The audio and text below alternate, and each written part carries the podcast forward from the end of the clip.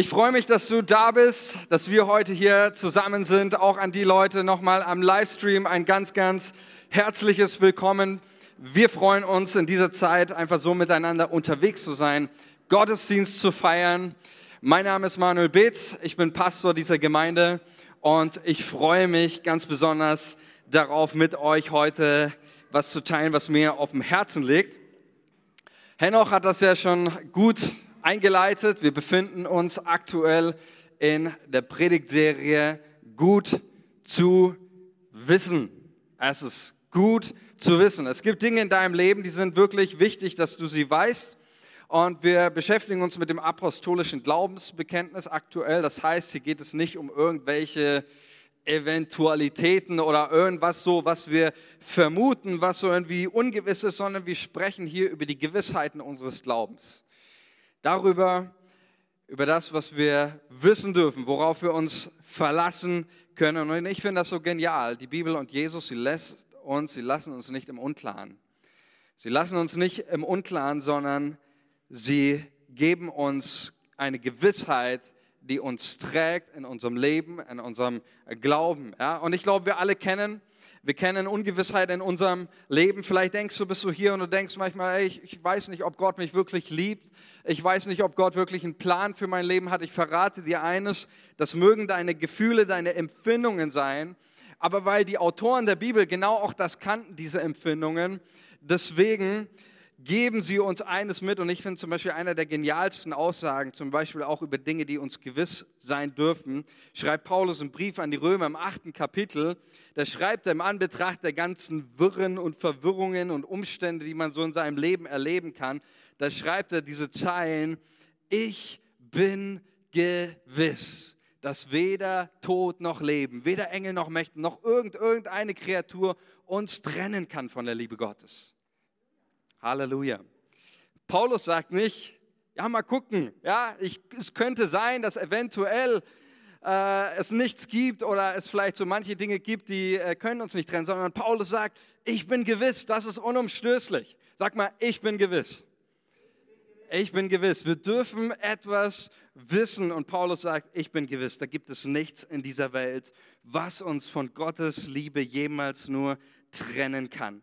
Und ich möchte heute mit uns über zwei Dinge reden. Wir haben ja die letzten Male immer wieder verschiedene Aspekte angeschaut des apostolischen Glaubensbekenntnisses und äh, verschiedene Passagen mal näher beleuchtet. Was glauben wir denn eigentlich? Was, wovon können wir denn ausgehen? Was kann uns dann gewiss machen? Und heute möchte ich mit uns über zwei Dinge sprechen aus dem apostolischen Glaubensbekenntnis, die sich zunächst einmal so scheinbar gar nicht auf das Hier beziehen, sondern auf das Danach. Also dieses nach dem, nach dem Tod. Und ich glaube, es ist auch so wichtig, dass du weißt, danach kommt noch was. Gut zu wissen, danach kommt noch was. Mit dem Tod ist nicht alles vorbei, sondern danach kommt noch was. Ähm, wir sprechen von der, von der äh, als Christen glauben wir tatsächlich an die Ewigkeit. Das ist der letzte Artikel des Glaubensbekenntnisses. Ich glaube an das ewige Leben. Und vielleicht geht es dem einen oder anderen jetzt gerade so in diesem Moment, oh komm ey, Ewigkeit, ja, ihr Christen mit eurer Ewigkeit, ja, ist immer alles so ewig, ja, die Predigt, die dauert immer ewig, ja. Okay, letztes Mal war es 50 Minuten, das war schon sehr lang, es tut mir leid, okay. Ja, aber der Gottesdienst, der dauert immer ewig, das ist immer so alles so, so ewig, ja, die, die, die Ewigkeit. Äh, ein Arbeitskollege von mir früher äh, oder auch mehrere, die haben immer gesagt, so hört man ganz oft im Gespräch mit Leuten, die das vielleicht ablehnen, ja, mit der Ewigkeit, okay, darüber nach dem Tod, damit kann ich mich ja immer noch beschäftigen, wenn es soweit ist. Die Problematik bei der Sache ist, du weißt nicht, wann es soweit ist, oder? Weiß irgendjemand, wann es soweit ist bei sich? Also ich weiß es nicht. Ich kann es nicht mit 100% Sicherheit sagen. Ähm, du weißt nicht, wann es soweit ist. Und ich glaube, deswegen ist es gar nicht so dumm, sich mit dem im Leben zu beschäftigen, äh, mit dieser einen Sache, die todsicher in deinem Leben kommt, nämlich der Tod. Wir beschäftigen uns ja mit allem Möglichen. Ja? Wir beschäftigen uns mit unserer Berufswahl, was will ich später einmal werden. Ja, und das ist ähm, das ist nicht verkehrt, ja. Das ist überhaupt nicht verkehrt, dass du dich darüber beschäftigst, mit dem, was, was für einen Beruf willst du mal lernen. Aber Ich wünsche dir, dass du einen guten Beruf oder einen Beruf deine, deines Wunsches findest, aber Sicherheit, dass du diesen auch ausübst, die kann ich dir nicht geben. Ja, wir beschäftigen uns damit, welchen, welchen Partner wollen wir heiraten, machen uns Gedanken über unsere Hochzeit. Super, richtig gut. Aber auch da, ja, ich weiß nicht, mit Sicherheit, ich kann es dir nicht garantieren, dass du einen, einen Partner finden wirst. Ja? Oder ich beschäftige mich, jeder von uns beschäftigt sich auch mit der Frage, ja, wie ist das so mit der Rente später einmal? Ja? Und auch da, ja, und das ist jetzt gar nicht so, ja, äh, wir, gerade wie junge Leute, wir wissen nicht mal, kriegen wir überhaupt noch eine Rente, ja? Also, aber wir beschäftigen uns mit so vielen Dingen in unserem Leben, die sind eigentlich gar nicht gewiss. Und deswegen glaube ich, ist es gar nicht so dumm, mal darüber nachzudenken, über das nachzudenken, was zu 100 Prozent in deinem Leben kommen wird. Ich muss kein Prophet sein dazu, oder? Dir heute Morgen zu sagen, auch du wirst sterben. Ich merke schon, für den einen oder anderen war das die Erkenntnis gerade des Lebens. Dem habe ich den Sonntagmorgen versaut. Es tut mir leid. Ja. Die Bibel lehrt folgendes: Psalm 90, Vers 12. Lehre uns bedenken, dass wir sterben müssen, auf dass wir klug werden. Richtig. Der äh, Mose betet das hier und ähm, er sagt, gibt uns eine Weisheit mit, wir müssen sterben. Ich habe mal äh, letztens eine Statik, Statistik gelesen, da hieß es, von 1000 Menschen in Deutschland sterben 1000 Menschen. Krass, oder? Finde ich eine sehr intelligente Statistik, ja? Ähm, also das ist irgendwie so ein Phänomen, ja, wir, wir müssen sterben. Ja, da, führt, da führt kein Weg daran vorbei und deswegen glaube ich, ähm, es ist nicht verkehrt, dir diesen Moment zu nehmen, auch wenn du heute sagst, so ewiges Leben, das ist eigentlich so gar nicht irgendwie damit, so, ja, das für einen Moment mal die Zeit zu nehmen und darüber nachzudenken, vielleicht sollte ich mir mal Gedanken machen mit der Sache, die ganz, ganz, ganz sicher in meinem Leben kommt, nämlich der Tod. Und ich glaube, das ist keine verschwendete Zeit. Und deswegen reden wir auch heute über das apostolische Glaubensbekenntnis als ein Bekenntnis zum ewigen Leben. Und das Erste, woran wir glauben, ich möchte mit uns über zwei Dinge sprechen. Ich möchte einmal mit uns über das ewige Leben sprechen und auch über das ewige Gericht, wovon die Bibel spricht. Und ich möchte mal zunächst auf den Himmel eingehen, was wir darunter verstehen und was wir damit meinen. Wir glauben an das ewige Leben. So endet das apostolische Glaubensbekenntnis. Und ich finde es ein absolut wunderbarer Ausblick, den uns hier unser, unser Glaube schenkt, nämlich ein Ausblick auf eine Ewigkeit mit Gott ein Ausblick auf eine Ewigkeit. Wir glauben, dass mit dem Tod eben nicht alles vorbei ist, sondern dann fängt erst es so richtig an. Dann fängt es erst richtig an. Wir glauben an das ewige Leben. Ja? Und ähm, ich bin ganz ehrlich, Ewigkeit irgendwie, ich habe so auch meine Vorstellung, es ist manchmal ganz schön schwierig, sich das irgendwie vorzustellen. Was muss man sich darunter verstehen? Ewigkeit steht man da ewig vom Thron Gottes und singt Lobpreislieder. Heilig, heilig, heilig. Ja, äh, ist irgendwie alles ein bisschen ähm, abstrakt, was so alles da passieren wird. Und deswegen möchte ich mal mit euch in einen Text reinschauen, in Offenbarung 21 ähm, möchte ich mit uns reinschauen. So, richtig? Offenbarung 21. Und dieser Text, ich werde dazu gar nicht viel sagen, dieser Text ist selbstsprechend, okay? Und hier wird uns ein kleiner Vorgeschmack gegeben auf das, was wir darunter verstehen, wenn wir über das ewige Leben sprechen. Da heißt es in Offenbarung 21, Vers 1. Und ich sah einen neuen Himmel und eine neue Erde. Denn der erste Himmel und die erste Erde sind vergangen und das Meer ist nicht mehr. Und ich sah die heilige Stadt, das neue Jerusalem, von Gott aus dem Himmel herabkommen, bereitet wie eine geschmückte Braut für ihren Mann. Und ich hörte eine große Stimme von dem Thron her, die sprach, siehe da, die Hütte Gottes bei den Menschen. Und er wird bei ihnen wohnen und sie werden seine Völker sein.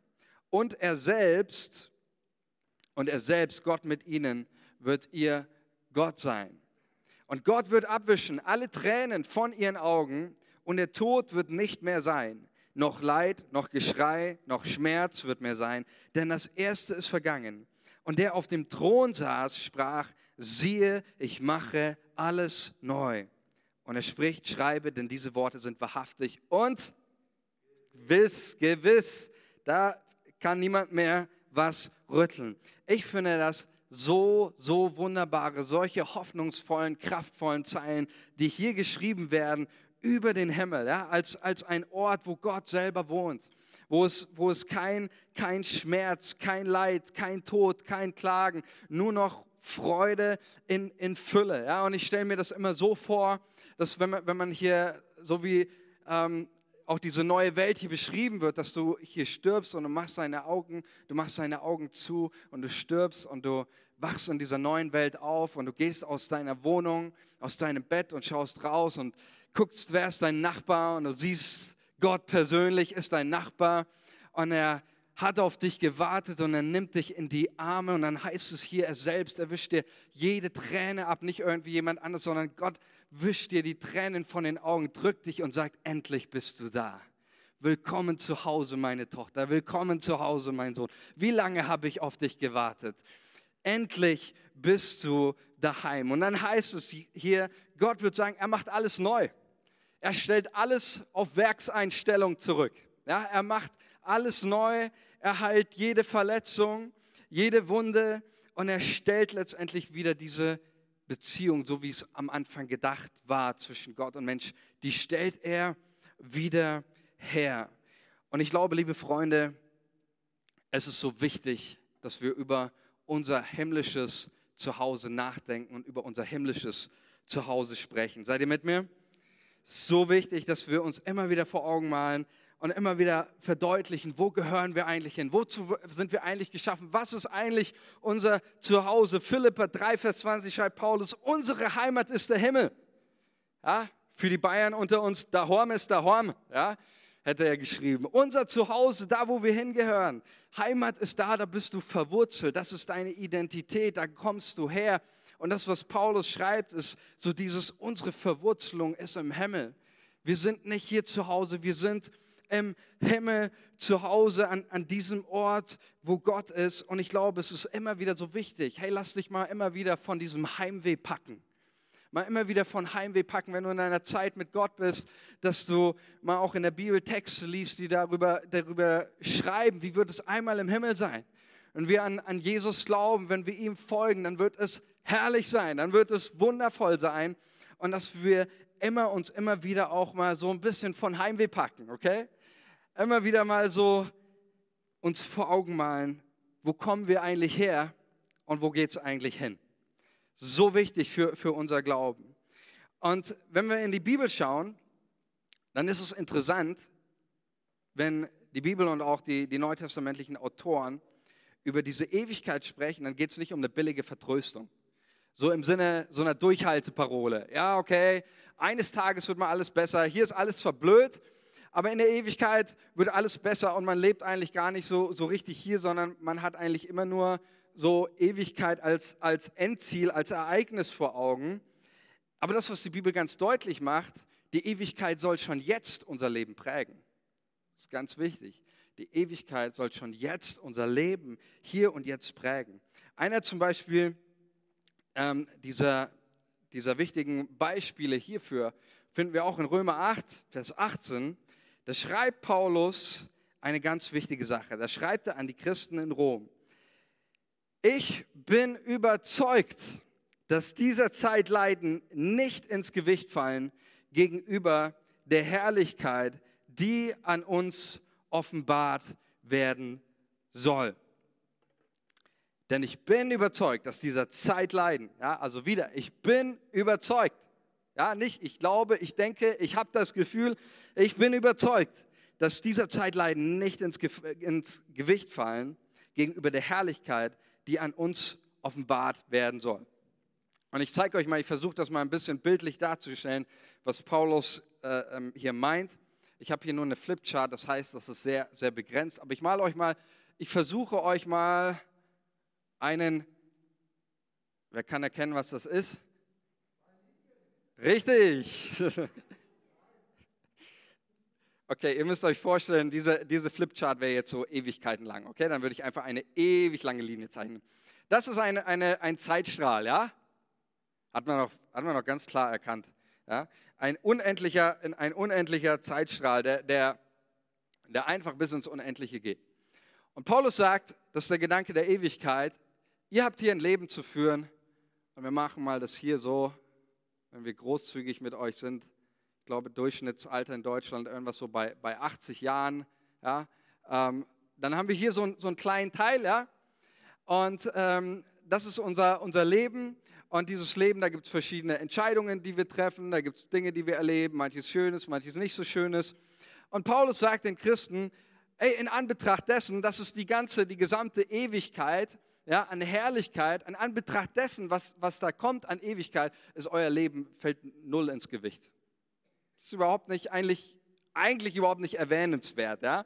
Und er schreibt er hier von dieser Herrlichkeit. Herrlichkeit ist in, in der Bibel einfach ein, ein Begriff dafür, äh, um alle Eigenschaften wie Pracht, Glanz, Schönheit, Stärke, Kraft, Größe, Hoheit, Majestät, alles Schöne, alles, was dir Glücksgefühle bereitet, alles, was dich irgendwie zum Jubeln bringt, das irgendwie zusammengefasst in einen Begriff Herrlichkeit. Das soll an uns offenbar werden. Und wie gesagt, nochmal, hier geht es nicht irgendwie ausschließlich um so eine äh, Durchhalteparole oder Vertröstung im, im Sinne von, Leute, irgendwann wird, wird alles besser, sondern hier geht es um was ganz grundsätzlich. Und ich möchte kurz erklären, was, was Paulus damit meint, mit diesen Leiden, von denen hier spricht. Wir beziehen oft, sehr oft, auch wenn das Neue Testament von Leiden spricht, diese Leiden auf unsere Leiden und auf alle möglichen Leiden, wie körperliche Leiden, psychische Leiden und alle möglichen und unmöglichen Leiden. Ja? Versteht mich nicht falsch. Ich glaube, Paulus würde nicht Nein dazu sagen, würden wir ihn fragen. Paulus, sind auch die Leiden, die wir erleben, vielleicht an Krankheit, an Schmerz oder so, äh, fallen die auch nicht ins Gewicht gegenüber der Herrlichkeit? Paulus würde sagen, ja, natürlich nicht. Aber die Leiden, von denen das Neue Testament spricht, in der Regel sind hier Leiden gemeint, die sich auf die Jesus-Nachfolge beziehen. Im ersten Jahrhundert, auch zur Zeit des apostolischen Glaubensbekenntnisses und in der, in der Zeit, wo das Neue Testament geschrieben worden ist, Glaube und Leiden waren immer unzertrennlich. Du hast nicht, deswegen schreibt Petrus, alle, die gottesfürchtig leben wollen, müssen Verfolgung erleiden. Das, das gibt es nicht. Christ sein, Jesus Nachfolge, ohne irgendwie seinen Kopf zu riskieren, das ist so völlig normal wie, wie, wie alles andere. Ja? Und deswegen ist auch das, was Paulus hier schreibt, erstmal bezogen auf die Leiden, die die ersten Christen zu erleiden hatten, aufgrund dessen, dass sie sich zu Jesus bekannt haben, aufgrund dessen, weil sie Jesus gefolgt sind und dann dadurch auch ins, im Gefängnis gelandet sind oder in der Arena den Löwen vorgeworfen worden sind und das ist genau das ist jetzt, was Paulus hier, hier schreibt. Er sagt, liebe Leute, ja, wir müssen in dieser kleinen Zeit manche Leiden erleben, manche Nachteile in Kauf nehmen, manche Widrigkeiten erleben. Aber in Anbetracht dessen, was wir erleben an Herrlichkeit und Freude, ist das gar nichts. Deswegen, Leute, erduldet diese Widrigkeiten, erduldet diese Widerstände, die wir, die wir erleben, weil da eine Ewigkeit auf uns wartet. Das heißt, das, was Paulus sagt, die Ewigkeit soll uns nicht vertrösten auf einen Tag, sondern die Ewigkeit, sie soll uns jetzt schon, schon jetzt zu einem Leben in Freiheit, voller Mut und ohne Angst befähigen. Amen. Die Ewigkeit soll uns freisetzen für ein Leben, voller Mut und ohne Menschenfurcht und ohne Angst und irgendwelche Vorbehalte. Die Ewigkeit soll schon jetzt unser Leben prägen.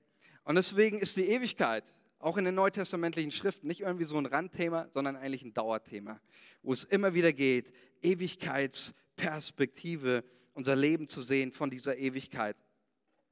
Vielleicht kennt ihr C.S. Lewis, er hat einen schlauen Satz gesagt. C.S. Lewis sagte, genau dies betreffend sagte er, wenn du in der Geschichte forschst, wirst du herausfinden, dass die Christen, die für diese gegenwärtige Welt am meisten taten, genau dieselben sind, die auch am meisten über die nächste nachdachten.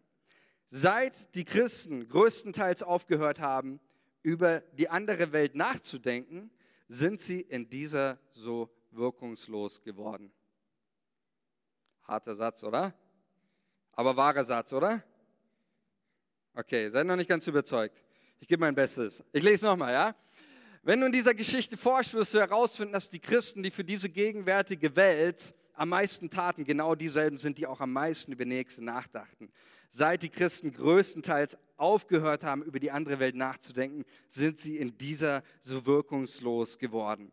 Das heißt, er wiederholt nochmal oder schreibt einfach das auch genau das, was Paulus meint, die Ewigkeit. Wenn wir sie verstehen, dann hat sie eine Wirkung auf unser Leben. Sie ist nicht irgendwie dazu da, dass wir uns als Christen irgendwo einlullen und in unseren Häusern sitzen und, oh ja, irgendwann wird mal alles besser, sondern die Ewigkeit sie soll einen, eine Wirkung auf unser, unser Leben haben. Und da haben wir so viele Beispiele, auch in der Kirchengeschichte. Ja, einer der inspirierendsten Persönlichkeiten, auch für mich. Ähm, viele wissen, dass Dietrich Bonhoeffer, wisst ihr, was sein letzter Satz war? Sein letzter Satz zu einem Mitgefangenen auf dem Weg zum Galgen war dieser. Es ist jetzt das Ende. Für mich ist es erst der Anfang. Das hat Dietrich Bonhoeffer gesagt. Hätte Dietrich Bonhoeffer sich mit so einem Einsatz gegen das Naziregime gewandt, wenn er nicht wusste oder gewusst hätte, wo er nach dem Tod hingeht? Ich glaube nicht. Und genau so soll uns die Ewigkeit befreien zu einem Leben voller Mut und voller Bedeutung. Und ich bin mal ganz ehrlich, ich glaube, wenn wir mehr die Ewigkeit im Blick hätten, dann würden auch wir Dinge in unserem Leben ganz anders ins Gewicht fallen unsere Entscheidungen, Dinge, die Entscheidungen, die wir treffen, Dinge, die wir wichtig nehmen oder unwichtig nehmen. Das würde eine ganz andere Perspektive, eine ganz andere Lebensbewertung bekommen, wenn wir auch unser Leben aus dieser Perspektive sehen würden.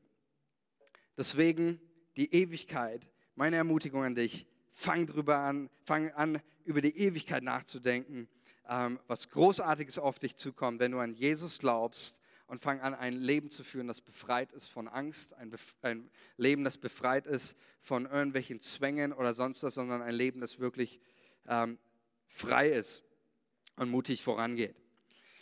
Dann kommen wir zu dem zweiten Aspekt, der auch ganz wichtig ist und den die Bibel uns nicht verheimlicht, nämlich das Gericht. Denn die Bibel spricht über ein ewiges, ewige Heimat im Himmel, einen Ort, der ewig ist, ewig bei Gott zu sein. Aber die Bibel spricht auch über eine, ein ewiges Verlorensein, nämlich das bezeichnet die Bibel als Hölle. Ein ewiges Verlorensein. Und ich möchte mit uns über das sprechen. Und ich weiß, bin mir bewusst, dieses Thema, viele Leute meiden dieses Thema. Viele Leute meiden das Thema Gericht und Hölle. Ähm, viele Christen meiden, meiden dieses Thema. Viele Kirchen meiden dieses, dieses Thema. Und ich bin ganz ehrlich, dieses Thema strapaziert mich. Wem geht's auch so? Mich strapaziert dieses Thema bis an die Grenzen. Diese Vorstellung, ein Gott, der Menschen liebt, ein Gott, der Menschen erschaffen hat, ein Gott, der sich völlig selbst hingegeben hat, ein Gott, der gnädig ist, er lässt es zu, dass Menschen für ewig verloren gehen, in der Hölle landen, das strapaziert absolut mein Glauben, meine Vorstellung, mein Weltbild, das ich habe. Und doch, liebe Freunde, wenn wir Jesus ernst nehmen, wenn wir Jesus ernst nehmen, dann müssen wir alle seine Reden ernst nehmen. Und dann können wir nicht uns selbst zum Maßstab machen und sagen, okay, Jesus, ich nehme dich ernst und die Texte vom verlorenen Sohn und vom liebevollen Vater und von all die schönen Texte, die gefallen mir, aber wo Jesus über Gericht und Hölle spricht, nee, das, das, das lassen wir mal.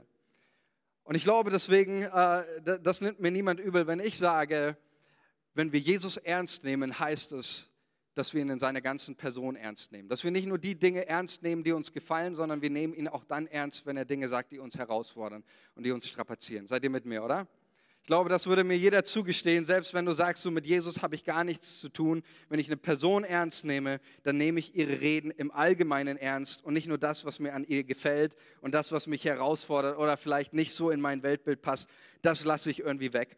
Und deswegen glaube ich, ist es wichtig, auch dass wir über das Gericht sprechen, weil es gut zu wissen ist, dass du weißt, es gibt ein Gericht und an diesem Tag wird entschieden über deine, über deine Heimat, über deine ewige Heimat und wird darüber entschieden, wo wirst du deine Ewigkeit verbringen. Und ich glaube, dass es so wichtig ist, ähm, dass du darüber Bescheid weißt und auch weißt, wie kann, was kann ich dazu beitragen, dass mein Leben für alle Ewigkeit im Himmel stattfinden wird. Und bevor ich darauf eingehe, möchte ich zwei Sachen ganz grundsätzlich sagen. Das erste Grundsätzliche ist, die Hölle ist kein Ort, den Gott geschaffen hat für den Menschen. Es gibt keinen Mensch, über den Gott sich wünscht, dass er in der Hölle landet. Egal wie schlimm dieser Mensch ist, egal was er für ein Typ ist, egal was er gemacht hat, egal wie viele Millionen von Menschen diese Person umgebracht hat, es gibt keinen Menschen, über den Gott da sitzt und irgendwie eines Tages, als dieser Mensch in die Hölle geht, Gott ist da und lacht sich eins ins Fäustchen und sagt, endlich ist er da drin. Nicht einen einzigen Menschen gibt es, sondern Gott, das heißt ganz klar, die Bibel sagt ganz klar, Gott hat nicht gefallen am Tod des Gottlosen. Gott möchte, dass jeder Mensch, der Mensch wurde geschaffen, jeder, egal wo er herkommt, egal wer ist, jeder Mensch wurde für diese einzigartige Bestimmung geschaffen, eine Ewigkeit mit Gott dem Vater zu verbringen. Okay? Das ist ganz, ganz, ganz grundlegend und wichtig, wenn wir über das Gericht und auch über die Hölle sprechen. Das Zweite ist, wo ich uns ein bisschen herausfordern möchte, auch als Christen, wir brauchen bei diesem Thema eine, ich sage mal auch eine gewisse Sensibilität, weil viele Menschen auch eine absolut, gerade in unserem Land, eine absolut verdrehte und falsche Vorstellung von Gericht und Hölle haben. Ich weiß nicht, was deine sind. Vielleicht sind deine Vorstellungen, denkst du an ein Bild von Michelangelo, ein, hat eines der bekanntesten gezeichnet. Ähm, aber es gibt ja die unterschiedlichsten Vorstellungen vom Teufel, der da mit seinem Dreizack sitzt und die Leute sticht, ja. Ähm, oder natürlich auch aus unserer Kirchengeschichte heraus die Hölle als Medium der Angst, ja. Ihr alle kennt den äh, Satz, ja, oder vielleicht noch nicht. Der, der Taler in dem Kasten klingt, die Seele aus dem Fegefeuer springt, ja. Einer der bekannten Sätze von, von dem Herrn Tetzel, äh, der gerade die, über die Hölle gepredigt hat und Menschen ihr ganzes Leben lang eigentlich, ich sage mal, in Angst geknechtet waren. Und wir auch hier als Christen müssen wir uns wissen, ähm, dass wir hier in unserer Kirchengeschichte einen ganz, ganz schlechten Umgang mit diesem Thema haben. Und dass viele Menschen, deswegen das die Vorstellungen sind. Ja, ja, wenn keine Menschen mehr in die Kirche kommen oder sonst was, dann reden wir einfach, dann redet ihr wieder über die Hölle. Ja, dann haben die Leute wieder Angst und schon sind wir bei diesem Thema. Aber das ist überhaupt nicht das, worum es geht, sondern, das werde ich auch jetzt gleich zeigen, genauso wie der, wie der Himmel eine, eine, eine Wirkung auf unser Leben haben soll, uns befreien soll von einer Angst, genauso soll das auch die Vorstellung von dem Gericht. Und ich möchte mit uns den ersten Text lesen. Ihr dürft einfach äh, zuhören. Wir werden uns zwei Texte anschauen aus dem Römerbrief über das Gericht. Und da heißt es in Römer 14, Vers 10, wir alle, wir alle werden vor dem Richterstuhl Gottes gestellt werden. Denn es steht geschrieben, so wahr ich lebe, spricht der Herr, mir sollen sich alle Knie beugen und alle Zungen sollen Gott bekennen. So wird nun jeder, jeder von uns für sich selbst Gott Rechenschaft geben. Also, das Erste, was Paulus hier lehrt, ist, es steht noch ein Gerichtstermin aus. Und zwar für uns alle. Egal, ob du Jesus kennst oder nicht kennst, wir alle, schreibt Paulus, werden vor dem Richterstuhl Gottes gestellt werden. Es gibt diesen Tag, diesen Gerichtstermin. Und hier schreibt Paulus in Vers 12, jeder von uns wird für sich selbst, ja, also nicht für andere, sondern für sich selbst Gott Rechenschaft geben. Ja, das heißt auch, dieses Gericht und diese Vorstellung fordert uns heraus, über alles, was wir hier auf dieser Welt sagen und tun, darüber nachzudenken. Alles, was wir sagen, alles, was wir tun, wird eines Tages Konsequenzen haben. Und ich finde das eine wichtige Botschaft. Das, was wir hier auf der Welt tun, das, was wir machen, das, was wir leben, es wird Konsequenzen haben. Und deswegen auch hier wieder Gericht und auch die Hölle sollen uns nicht in einem, in einem Leben irgendwie verängstigen oder sonst was, sondern Bewusstsein dafür schaffen, dass wir mit der richtigen Ausrichtung hier leben. Dass wir eines Tages wissen, es kommt ein Termin und er wird nochmal abgerechnet und ähm, ich fange an darüber, über mein Verhalten, über mein Leben nachzudenken und es auch mit der richtigen Konsequenz, mit der richtigen Gewichtung zu leben. Und ich glaube, es ist so wichtig für dich, auch dass du über diesen Tag Bescheid weißt. Und deswegen lesen wir Römer 2, Vers 5 ähm, noch einen, einen Text hierzu zu dem Gericht. Da heißt es, du aber mit deinem verstockten und starrsinnigen Herzen, also ein Herz, das sich nicht bewegen lässt, das immer nur, nur zumacht, häufst dir selbst Zorn an für den Tag des Zorns und der Offenbarung des gerechten Gerichtes Gottes der einem jedem geben wird nach seinen Werken. Ewiges Leben denen, die in aller Geduld mit guten Werken trachten nach Herrlichkeit, Ehre und unvergänglichen Leben. Zorn und Grimm aber denen, die streitsüchtig sind und der Wahrheit nicht gehorchen. Gehorchen aber der Ungerechtigkeit. Trübsal und Angst über alle Seelen der Menschen, die das Böse tun. Zuerst der Juden und auch der Griechen. Herrlichkeit aber und Ehre und Frieden allen denen, die das Gute tun. Zuerst der Juden, ebenso den Griechen. Denn es ist kein Ansehen der Person vor Gott. Alle, die ohne Gesetz gesündigt haben, werden auch ohne Gesetz verloren gehen. Und alle, die unter dem Gesetz gesündigt haben, werden durchs Gesetz verurteilt werden. Bis hierhin. Das Erste, was uns hier überliefert wird von diesem Gericht, ist erstmal, es gibt ein gerechtes Gericht am Ende der Zeit. Und ich weiß nicht, wie es dir ähm, mit dieser Sache, mit dem Thema Gericht geht, ob es für dich irgendwie eher beängstigend ist oder, oder sonst was. Ich finde den Gedanken, mal ganz ehrlich, eines gerechten Gerichtes extrem ermutigend und freisetzend. Und ich glaube, es ist so wichtig, auch für unsere Botschaft, die wir haben. Es gibt am Ende die große Aussage hier, am Ende wird es Gerechtigkeit geben für alle. Am Ende wird es Gerechtigkeit geben. Jedem Menschen, so schreibt Paulus, wird entsprechend seinem Tun, wird es ähm, wird, wird gerecht behandelt werden. Es wird Gerechtigkeit geben am Ende. Und ich weiß nicht, ich finde das eine so wichtige Botschaft. Leute, wir leben in einer Welt, die, die nur so voller Ungerechtigkeit ist. Wir leben in einer Welt, wo Ungerechtigkeit bis zum Himmel schreit. Ja? Auch in, in, in unserem Land gibt es Dinge, ich finde es ziemlich ungerecht, ja? wenn, wenn Menschen sich mit Covid-19-Produkten Geld verschaffen, ja? wie es manche Politiker getan haben. Das ist Ungerechtigkeit. Es gibt andere Ungerechtigkeiten, wie irgendwelche Abgasskandale oder sonst was. Ungerechtigkeit und Leute, das ist nur die Spitze des Eisbergs. Wie viel Ungerechtigkeit passiert in unserem Land? Und jetzt mal vielleicht auch über den Tellerrand hinaus gesehen, ich finde ja trotzdem bei aller Ungerechtigkeit, die es bei uns gibt, wir leben immer noch in einem Rechtsstaat, wo es ziemlich gerecht zugeht. Ja, Ungerechtigkeit ist manchmal auch ein, natürlich auch vielleicht für den einen oder anderen mehr ein, ein, ein subjektives Empfinden.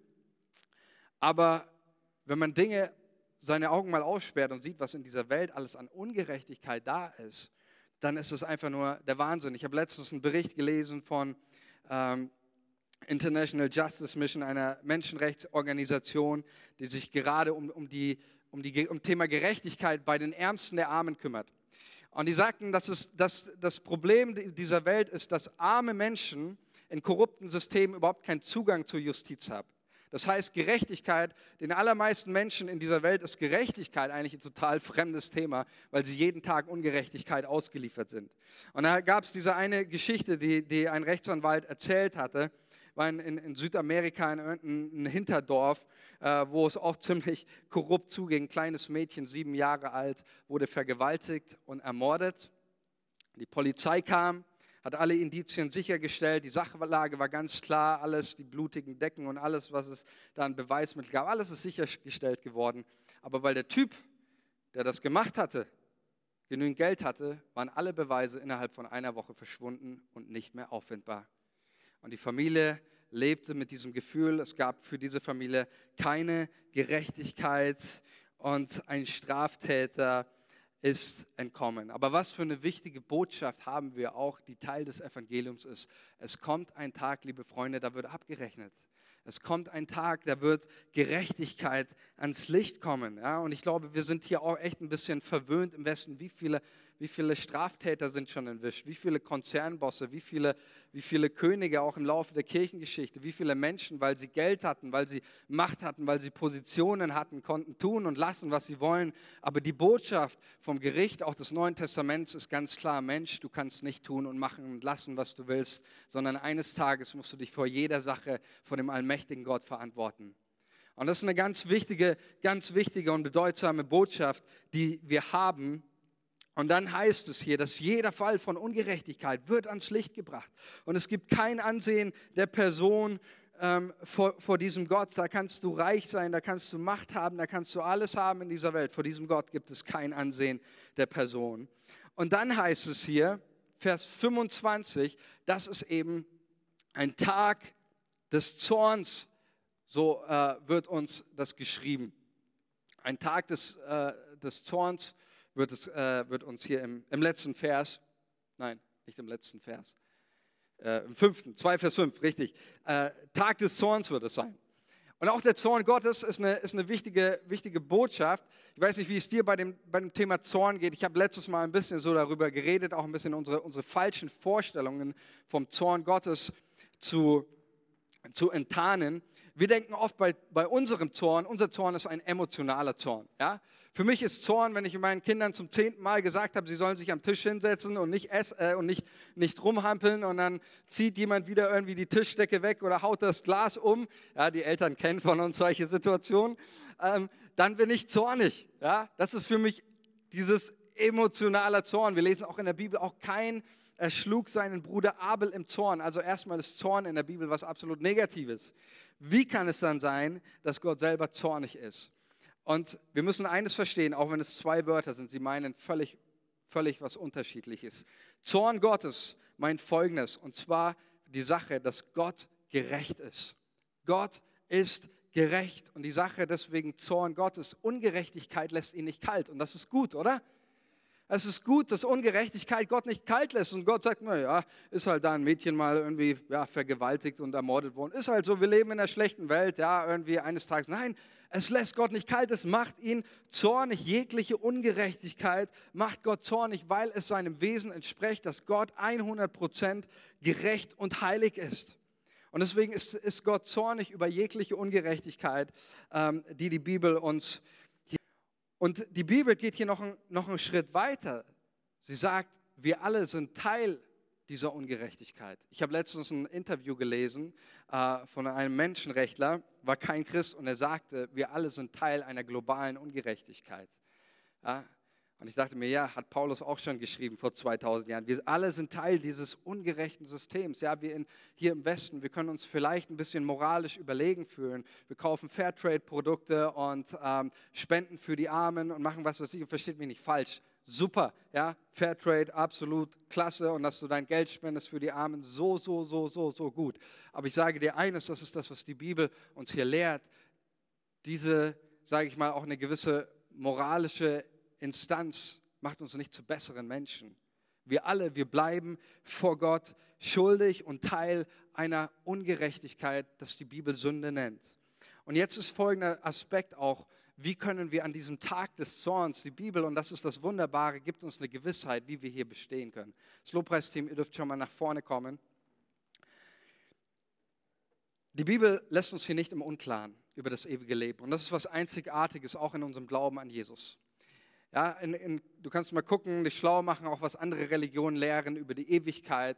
Ja, ein bekanntes Bild, was immer wieder auch sich vorfindet in verschiedenen Religionen, ist das Bild der Waage, wo am Ende deine guten Taten auf die eine Seite und deine schlechten Taten auf die andere Seite gelegt werden. Und je nachdem, was, was schwerer wiegt, ja, äh, hast du dann Glück, kommst ins ewige Leben oder auch nicht, dann kommst du in die Hölle. So, ja, und äh, das ist kein schönes Leben, weil du eigentlich ständig dabei bist, gute Taten zu sammeln. Und der, der Haken bei der Sache ist, manche schlechten Taten, die wiegen viel schwerer als vielleicht tausend gute Taten. Ja? Also die haben noch unterschiedliche Gewichtsklassen. Und so bist du eigentlich ständig im Ungewissen. Aber das Gute bei Jesus ist, dass Jesus uns eigentlich eine ziemlich klare Ansage gibt darüber, wie wir für alle Ewigkeit bei ihm sein können. Und die Ansage, die Jesus macht, finden wir in Johannes 3, Vers 35. Und mit diesem Vers möchte ich, möchte ich enden. Da sagt Jesus, der Vater hat den Sohn lieb und hat ihm alles in seine Hand gegeben. Und das bezieht sich jetzt auch auf diesen Gerichtstag, wo der Zorn Gottes, der Zorn Gottes, der eben da ist, über, wo jeder von uns ein, Teil davon ist. Da schreibt er weiter, wer an den Sohn glaubt, Jesus sagt das, wer an den Sohn glaubt, der hat das ewige Leben. Wer an den Sohn glaubt, der hat das ewige Leben. Es geht auch hier wieder nicht irgendwie so, vielleicht oder sonst was. Wenn du heute Morgen hier bist und du glaubst an Jesus und du machst dir Gedanken über deine Ewigkeit, bin ich vielleicht gerettet? Oder ja, du hast irgendwelche Zweifel. Ich will dir heute sagen, wenn du an den Sohn glaubst, dann hast du das ewige Leben. Punkt aus. Dann hast du das ewige Leben. Jesus ist da sehr, sehr klar.